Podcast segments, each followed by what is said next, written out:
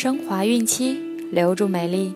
大家好，这里是孕产期及产后五年专业护肤品牌卡夫索为您和宝宝提供的儿童故事。我是主播蜡笔小新，欢迎关注卡夫索公众号。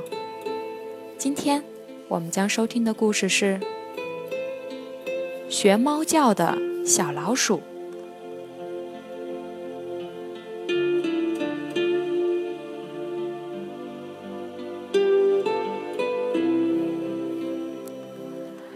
自从横行霸道的大老虎吃了老母鸡的蛋，在肚子里孵出了一只打鸣儿的小公鸡，又被动物们抬进了动物园，这下可热闹了。大家都想听一听老虎喔喔喔打鸣儿嘛。可是大老虎的好朋友小老鼠一脸的不高兴。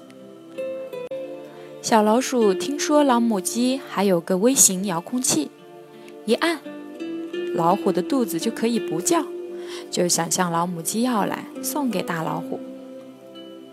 小老鼠来到老母鸡家，还提了一袋金白玉米。他说：“母鸡大婶儿，你好。”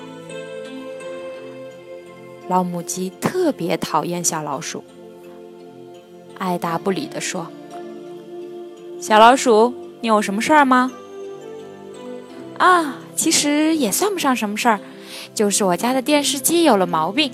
听说您有个什么遥控器，想借用一下，很快就还给您。老母鸡一听，电视机坏了，哪有用遥控器修的？他知道小老鼠没安好心，就说：“好吧。”我去给你拿，你先吃点花生米。说着，把盛着五粒花生米的一个小碟放在小老鼠的面前。小老鼠一见花生米，口水都流出来了。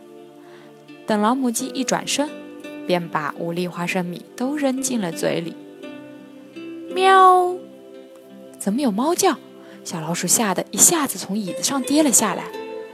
喵！小老鼠赶快藏到了门后，想看看猫在哪里。喵！怎么这只猫老追着我？小老鼠吓得快晕过去了。喵！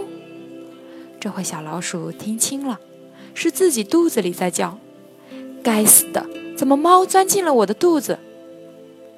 这时老母鸡出来了，看见小老鼠吓得直哆嗦，哈哈一笑说。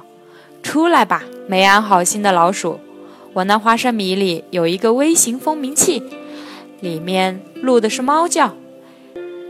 你没安好心，想把遥控器送给大老虎。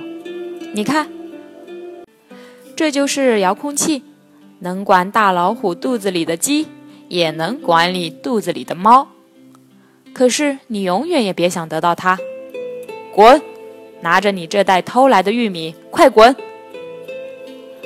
小老鼠没有拿到遥控器，肚子里却多了一只猫。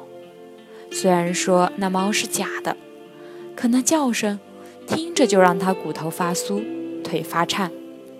整日里，小老鼠吓得跟没魂了似的，东躲西藏。后来呢，有的说它得了神经病，有的说它饿死了。反正从那以后，谁都没有再见过那只小老鼠了。